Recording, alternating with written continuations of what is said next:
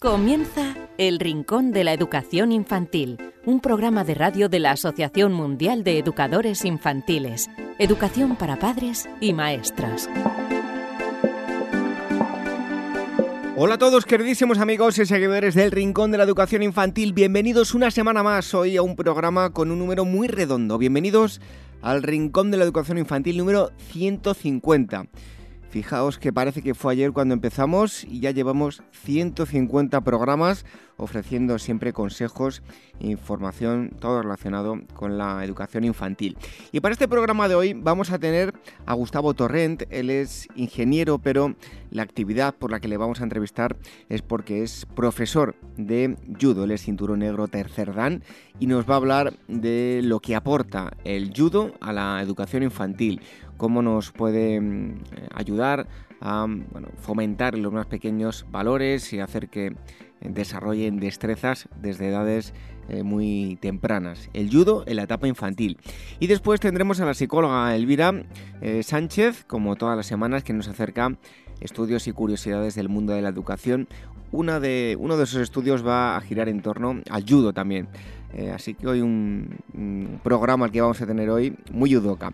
¿Cómo nos podéis escuchar? A través de los podcasts en iVoox, en iTunes, en Spreaker, en Spotify, también a través del canal de YouTube de la Asociación Mundial de Educadores Infantiles y a través de Radio Sapiens, donde semana tras semana emiten eh, nuestro mm, programa.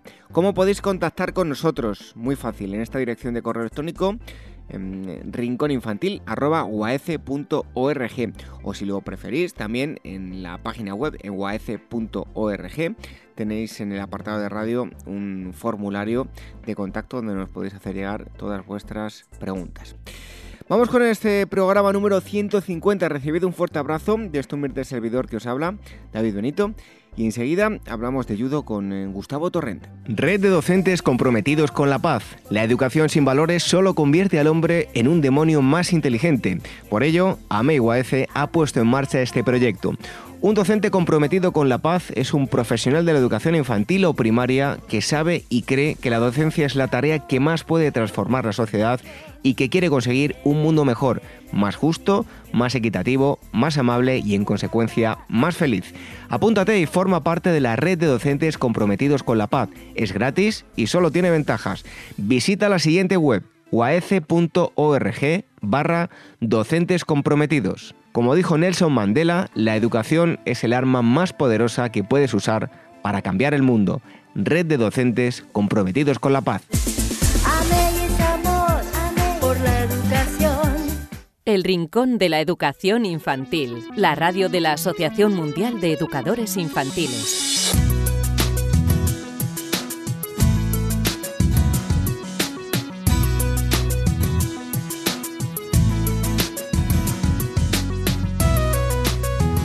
Ya en, otras ocasiones os hemos hablado pues, de, otras em, disciplinas deportivas o mm, otro tipo de actividades que favorecen el desarrollo de, los más pequeños. Hace poco estuvimos hablando de artes marciales y hoy vamos a hablar de judo, el judo en la etapa infantil. Y para hablar de todo ello tenemos a Gustavo Torrent, él es ingeniero em, y eh, además de ser cinturón negro tercer dan de judo, eh, imparte em, esta, este deporte como actividad eh, extraescolar. Gustavo Torrent, muchísimas gracias por estar aquí con nosotros en el Rincón de la Educación Infantil. Muchas gracias a vosotros por invitarme. Oye, para todos aquellos que no lo conozcan, que seguro que hay eh, gente que no lo tiene muy claro, ¿no? ¿Qué es el judo exactamente? ¿Cómo lo podrías definir? Bueno, pues si buscáramos la definición de judo o incluso preguntáramos a judocas, encontraríamos diferentes respuestas, ¿no? Eh, podría eh, venir definido como un juego, como un deporte olímpico, como un método de lucha o también como un arte marcial. Em, pero en realidad eh, el judo es el conjunto de todas ellas. Esto puede sonar un poco a juego de palabras. Eh, yo a mis chicos eh, siempre les corrijo diciéndole un ejemplo que lo deja muy claro, que es que, por ejemplo, un volante no es un coche o una rueda no es un coche, ni tampoco un asiento es un coche, pero sí el conjunto de todas estas cosas forman el coche. Bueno, em, interesante respuesta y vamos a profundizar ahora en lo que es lo que aporta ayuda a la etapa infantil. ¿A partir de qué edad podemos empezar? Pues la edad recomendada son los cuatro años, aunque sí que es verdad por el tema de que muchos eh, papás suelen tener pues eh, dos o tres hijos, que siempre llega alguno con tres años, tres años y pico, y contra todo pronóstico, que uno piensa que es imposible, siempre se adaptan muy bien y, les va muy bien. Entonces la edad, la edad recomendada son los cuatro años, pero eh, si están solo tres, tres y algo, y tienen hermanos que están un poco más espabilados, se adaptan sin problemas también. Hoy siempre hemos eh, hablado de lo sedentario que, tenemos, eh, pues la, vida en general, lo bueno que es que los chicos hagan, deporte. Eh, además del tema deportivo, que sí me gustaría que, nos dijeras qué les aporta deportivamente y en este sentido en el tema del sedentarismo que, viven hoy en día los, los más pequeños. Además de esto, ¿qué otras cosas nos aporta? Bueno, pues el caso del judo, eh, los valores. El, judo defiende, bueno, o, transmite fuertemente seis valores, que son la cortesía, el coraje, la sinceridad, el honor, la modestia y el respeto. Esto es algo que se imparte en todos los tatamis de judo de, todo el mundo. Y me imagino que a nivel deportivo pues también eh, favorece mucho em, pues em, eh, el, cúmulo de bueno eh, los niños pequeños vemos que, hay un, alto grado de, de obesidad por los juegos tan sedentarios eh, y con el judo vemos que es un deporte muy completo, ¿no? Exacto. sí que he tenido eh, muchos casos de niños pues con que llegan con un, un poco de sobrepeso o, con esquema de delgadez o sin ningún tipo de, masa eh, muscular.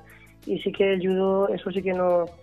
es un método de, de, desarrollo físico integral. O sea, cualquier chico que se ayudo acaba con una fisonomía atlética. Em, ¿Qué destreza va a desarrollar un niño que desde pequeño practica judo? Eh, ¿Perdona? ¿qué, destrezas va a desarrollar un niño que desde pequeñito ha estado practicando judo? Pues, eh, pues mira, destrezas, por ejemplo, psicomotrices como la ubicación espacial, la perspectiva, eh, el ambidiestrismo, o la lateralidad, la, coordinación conjunta independiente de manos y pies, además del autocontrol y, por supuesto, saber defenderse.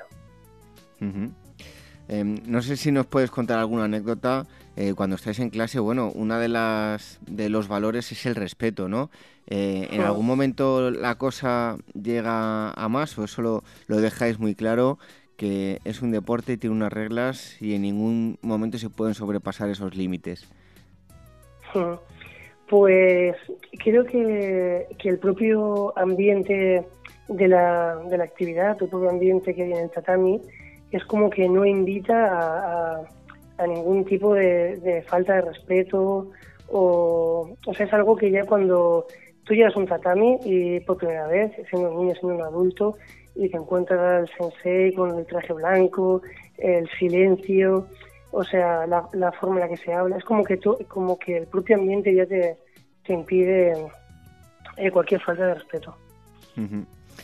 Oye, otra, otro asunto que lo vamos a hablar ahora en un momento con, con Elvira, que nos acerca eh, estudios y nos va a hablar de, este estudio precisamente eh, cómo de importante es em, saber caer, porque ya mm, no solo eh, a la hora de practicar el judo, sino si ya desde pequeñitos aprendemos cómo caer, nos va a ayudar en, nuestra vida, ¿no? Claro, pues mira, la, importancia de, saber caer, ¿no? Que siempre se dice en, judo los papás, ¿no? Creo que aprende a caer. Pues claro, aparte de, lógicamente, de salir de eso de cualquier caída o cuando te lanzan contra el suelo, porque al final también desarrollo la actividad de la, de la lucha.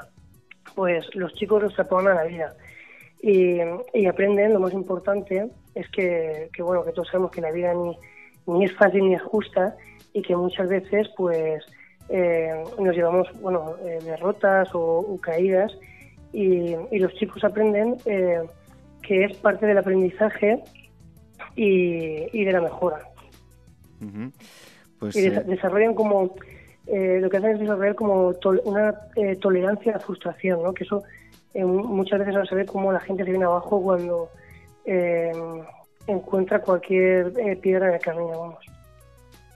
Bueno, es interesante eh, eso de caer físicamente eh, y también eh, caer a nivel emocional, bueno, porque vemos que si nos planteamos toda nuestra vida, casi casi podemos decir que está llena de que el, camino al éxito es una sucesión de, fracasos y hay que saber sobrellevarlos adecuadamente, ¿verdad? Exacto. Bueno, ¿qué diferencias, experiencias has tenido con, con niños y niñas que han practicado judo? Cuéntanos. Pues bueno, aparte de, la, para mí la más gratificante, ¿no? que es verles eh, desarrollarse, eh, pues luego también está la, la parte de, de, que de, los que practican la competición. Eh, judo tiene una parte deportiva muy fuerte y muchos optan por, por competir. Entonces la experiencia de los viajes con los chicos, el éxito de las victorias, el fracaso, el pensar que vas a ganar y perder, o todo lo contrario, ¿no? la satisfacción de, pensar que no vas bien preparado, que no, este año no vas a conseguir nada y luego sacar un oro en un podio, pues esas serían.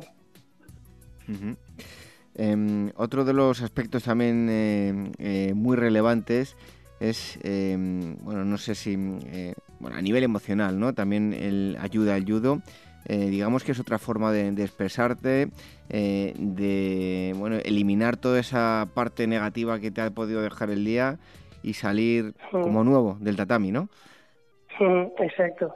El, a, nivel, emocional eh, te da autocontrol. Todos los judokas, siempre que se une a hacer algún judoka, es una persona con mucho autocontrol, porque es algo necesario, que día a día se, se trabaja. Aparte del tema de, que hoy en día pues eh, todos, todos lo sufrimos, ¿no? el tema del estrés del trabajo o de la vida que llevamos, eh, los, los, bueno, la lucha o los deportes que, tienen tanta intensidad como, como ese caso del judo, eh, te ayudan a liberarte. O sea, tú puedes tener un problema en el trabajo, puedes estar estresado, pero después de, de una sesión de judo es imposible que, tengas nada de eso en la, en la cabeza.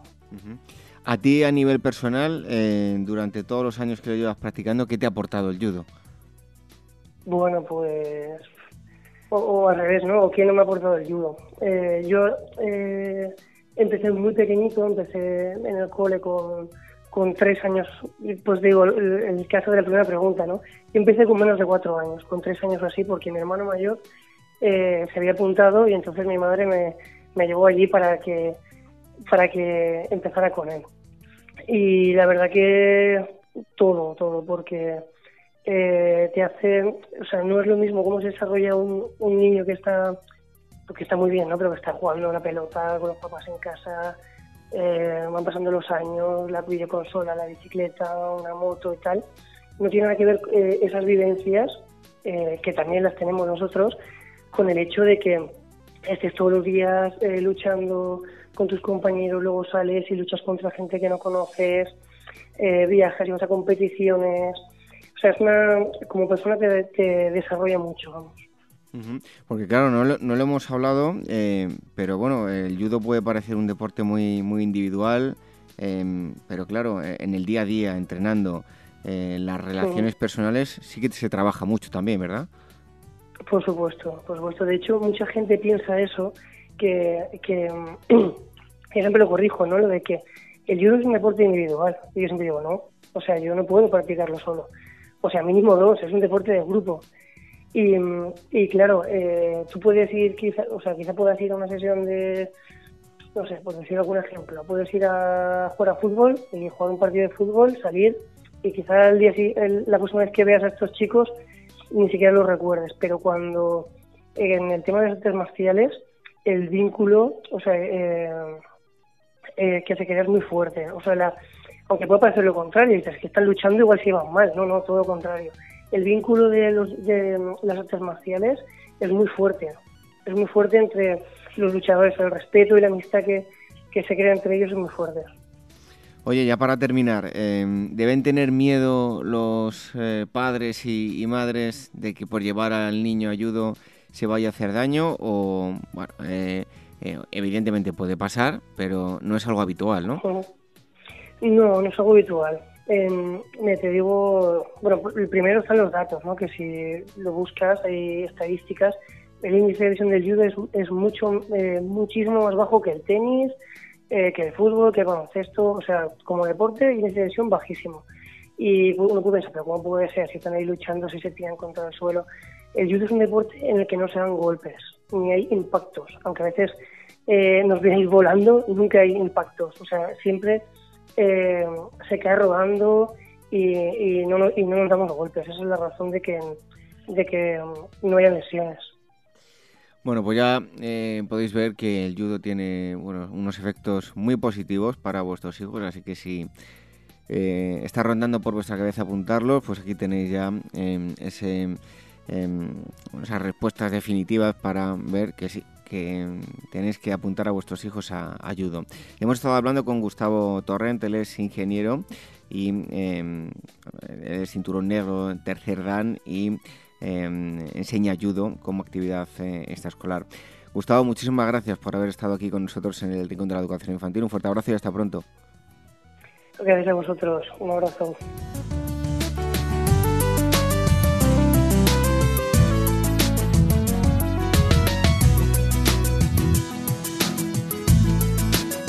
El Rincón de la Educación Infantil, la radio de la Asociación Mundial de Educadores Infantiles.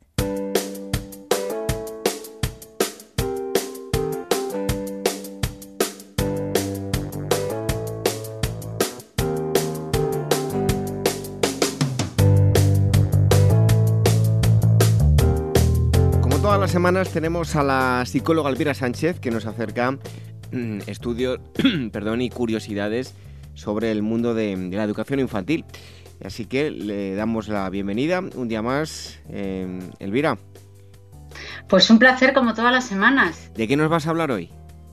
Pues mira, David, te voy a hablar, bueno, te voy a, hablar también de judo, porque un grupo de investigadores del Departamento de Educación Física y Deporte de la Universidad de Sevilla ha diseñado el programa educativo Safe Fall Safe Schools, que es una iniciativa basada en el judo que persigue disminuir el riesgo y, bueno, y la gravedad de las lesiones que causan las caídas hacia atrás en los niños.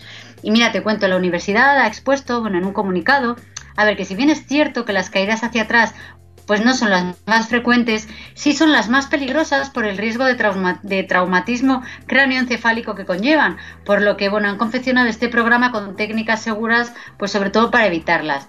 Y bueno, y así, así es como ha nacido Safe, Fall Safe Schools, eh, que establece una metodología adecuada a las distintas edades del alumnado, centrada en una progresión por niveles y tipos de caída, es decir, hacia atrás, lateral y frontal, en el que el niño ante una caída, bueno, pues pasa de ser un sujeto pasivo a un, bueno, un sujeto activo, ¿no? Elvira, eh, ¿hay tantas caídas para que hayan tenido que desarrollar un proyecto así? Pues mira, buena pregunta. La verdad es que yo cuando leí este estudio, bueno, pues me planteé lo mismo, ¿no? Dije, pero bueno, tantas hay. Pues mira, como nos cuentan desde la Universidad de Sevilla, los estudios llevados a cabo por la Organización Mundial de la Salud establecen como primera causa de muerte en la población infantil los accidentes de tráfico, seguido de las caídas no intencionales. O sea, en este sentido ha afirmado eh, que para la OMS las caídas son un importante problema mundial de salud pública, dado que en la población se producen al año 646.000 caídas mortales. Y a este respecto, el profesor de la Universidad de Sevilla, Óscar del Castillo, ha citado bueno, estudios como los de, la, los de Esparza y Mintegui del 2016 que señalan que cada año el 40% de los niños menores de 4 años y el 50% de los niños entre 5 y 15 años tuvieron al menos una caída a nivel del suelo, produciéndose según el 20% de estas caídas en los centros escolares. Y bueno, y él dice que a estos datos también podemos añadir el coste económico que supone para un país el gasto sanitario asociado a las caídas. Y a modo de ejemplo explican que, por ejemplo, en Estados Unidos supuso un coste de 58 billones con B de dólares al año en sanidad asociados a la problemática de las caídas, eh, según bueno, otro estudio del año 2005. A ver, realmente, bueno, parece que no son muchas, es verdad, pero como afirman desde la Universidad de Sevilla, este proyecto aporta una visión novedosa que puede complementar los programas preventivos que ya existen, actuando activamente sobre el sujeto que se cae y, bueno, y sobre todo sobre su respuesta pues, ante la caída. ¿Y qué es eh, lo que les enseñan exactamente en, en clase? Bueno, ¿y cómo?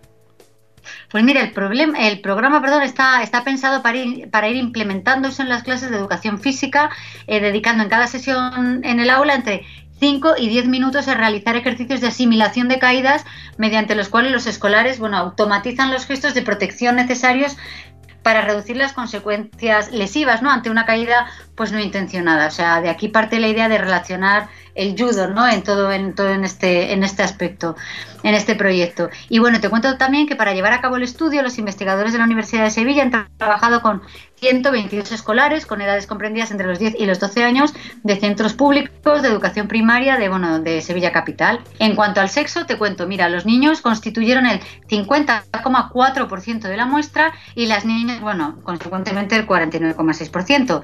Y asimismo, mira, para la implementación del programa Safe for Safe Schools se han recogido y analizado datos de una muestra conjunta internacional de cerca de 3.000 escolares con edades comprendidas entre los 6 y los 17 años de edad. Y y bueno, como te digo, un conjunto internacional porque los países que también participan en este proyecto, para cuya implementación, bueno, internacionalización cuentan pues eso, con la colaboración de la European Judo Union, son Italia, Hungría, Suecia, Dinamarca, Rusia, Suiza, eh, República Checa, Reino Unido, Alemania, Serbia, bueno, y también Chipre. Bueno, pues desde luego que muy interesante esta iniciativa basada en el judo que persigue disminuir el riesgo y la gravedad de las lesiones que causan las caídas en, los niños. Pero, eh, ¿qué más nos cuentas, Elvira?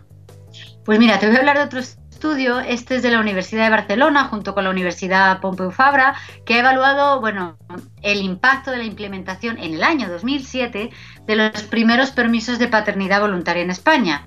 A ver, y reconozco, David, que he elegido este estudio porque, bueno, cuando lo leí, mm, las conclusiones me hicieron mucha gracia. Y te cuento, mira, eh, bueno, eh, la Ley Orgánica 3-2007 para la igualdad efectiva de hombres y mujeres, estamos hablando del año 2007, bueno, eh, era en el que se daba la opción voluntaria de faltar 15 días al trabajo a padres, a, los hombres, ¿no?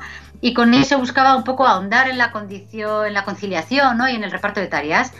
Bien, pues ya han pasado más de 10 años y bueno, ya con la vista puesta atrás, eh, los datos que tenemos es que un 55% de los hombres que podían optar a este permiso en el primer año lo cogieron. Bueno, hasta aquí todo correcto. Y bien, tras cogerse el permiso de paternidad, los hombres españoles desean tener menos hijos.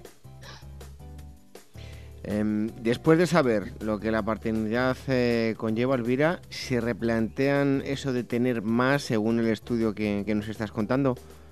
Exacto. Mira, según los datos, los investigadores de estas dos universidades, la de Barcelona y la de Pompeu Fabra, eh, la medida funcionó, ¿no? Lo que tenía que funcionar, es decir, los hombres que se acogieron al permiso se mantuvieron años después más involucrados en el proceso de crianza de los niños frente a los que no cogieron la baja. Y además las mujeres cuya pareja había tomado ese permiso, pues mostraron mejores índices de permanencia en el trabajo que las que tenían una pareja, bueno, pues que no se había cogido esta baja por paternidad. A ver, ayudó al reparto más igualitario de las facetas laboral y familiar.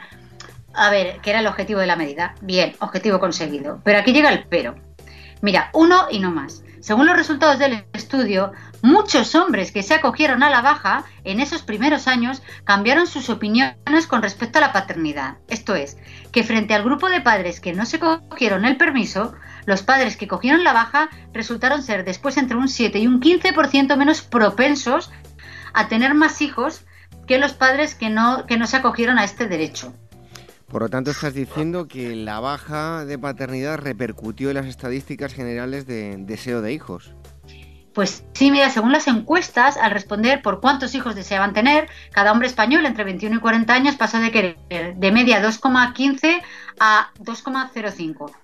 Las mujeres ya deseaban previamente menos niños que los hombres, o sea, 2,07, pero el efecto de la baja de paternidad fue en su caso contrario. O sea, en un par de años tras la implementación, las mujeres españolas decían querer de media más hijos eh, porque para ellos tener hijos, tener niños había vuelto deseable. Es decir, que se podría resumir como que a más igualdad, menos hijos. A ver, la conclusión evidente del estudio es que cuando los hombres deben comprometerse más con su faceta como padres, bueno, dejan de verlo como algo positivo. A ver, es, a ver, es parte del caballo de batalla, ¿no? De la igualdad actual en España, bueno, en España y en otros países. Si contamos las horas de trabajo doméstico, familiar y laboral, la mujer española, que son los datos que manejo hoy, dedica de media siete horas más de trabajo a la semana que el hombre. Cuando comparten tareas, ya, ya para el hombre ya no le resulta tan atractivo.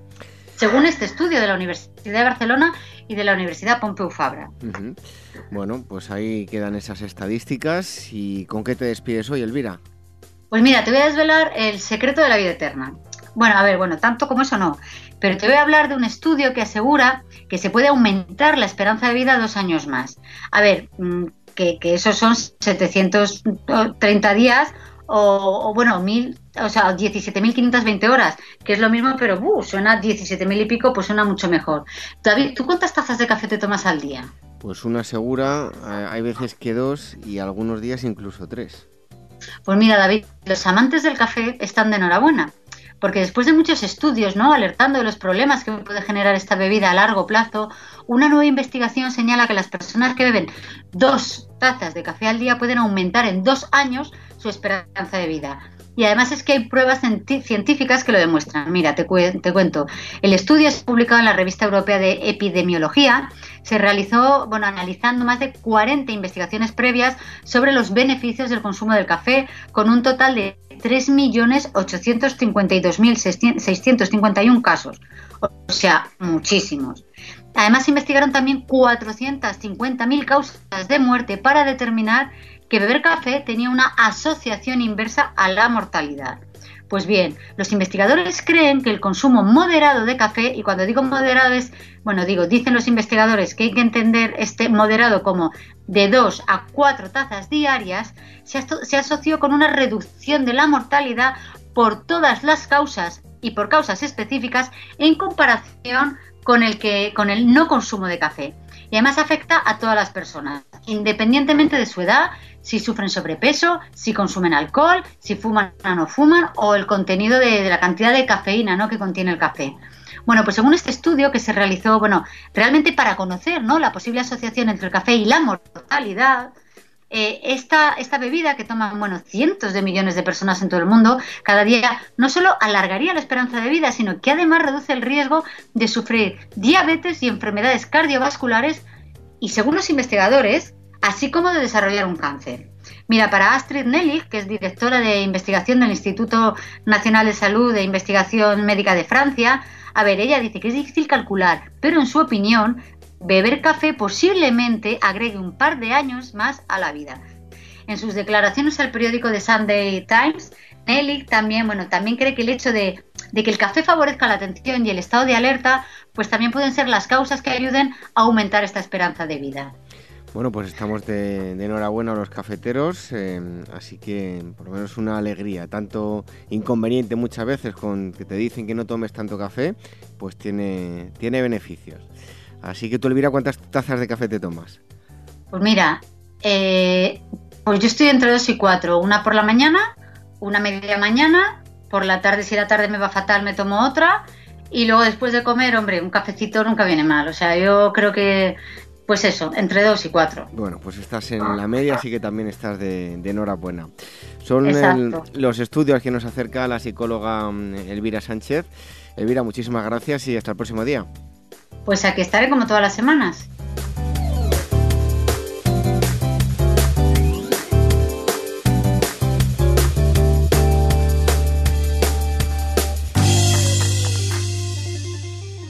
Red de docentes comprometidos con la paz. La educación sin valores solo convierte al hombre en un demonio más inteligente. Por ello, AMEIUAF ha puesto en marcha este proyecto. Un docente comprometido con la paz es un profesional de la educación infantil o primaria que sabe y cree que la docencia es la tarea que más puede transformar la sociedad y que quiere conseguir un mundo mejor, más justo, más equitativo, más amable y en consecuencia más feliz. Apúntate y forma parte de la red de docentes comprometidos con la paz. Es gratis y solo tiene ventajas. Visita la siguiente web uaece.org barra docentes comprometidos. Como dijo Nelson Mandela, la educación es el arma más poderosa que puedes usar para cambiar el mundo. Red de docentes comprometidos con la paz. El Rincón de la Educación Infantil, la radio de la Asociación Mundial de Educadores Infantiles.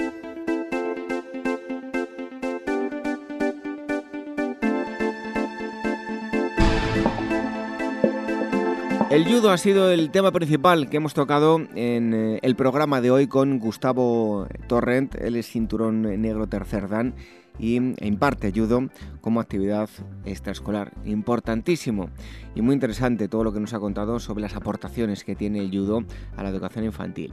La psicóloga Elvira Sánchez nos ha acercado más eh, estudios, uno de ellos relacionados también con el judo y las caídas, lo importante que es caer a nivel físico y a nivel emocional en el judo y llevarlo a otro terreno como es la vida.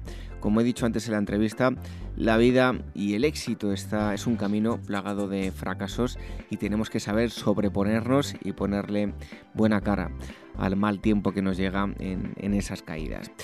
La semana que viene estaremos eh, con todos vosotros una vez más para seguir ofreciéndoos em, información relativa a la educación infantil. Nos podéis escuchar a través de los podcasts en iVoox, en iTunes, en Spreaker y en Spotify, a través del canal de YouTube de la Asociación Mundial de Educadores Infantiles y a través de Radio Sapiens, donde todas las semanas emiten nuestro programa. Para contactar con nosotros, una dirección de correo electrónico rincóninfantil.org. Lo dicho, que os esperamos aquí en siete días para seguir disfrutando de la educación infantil hasta entonces. Que seáis muy felices. Adiós.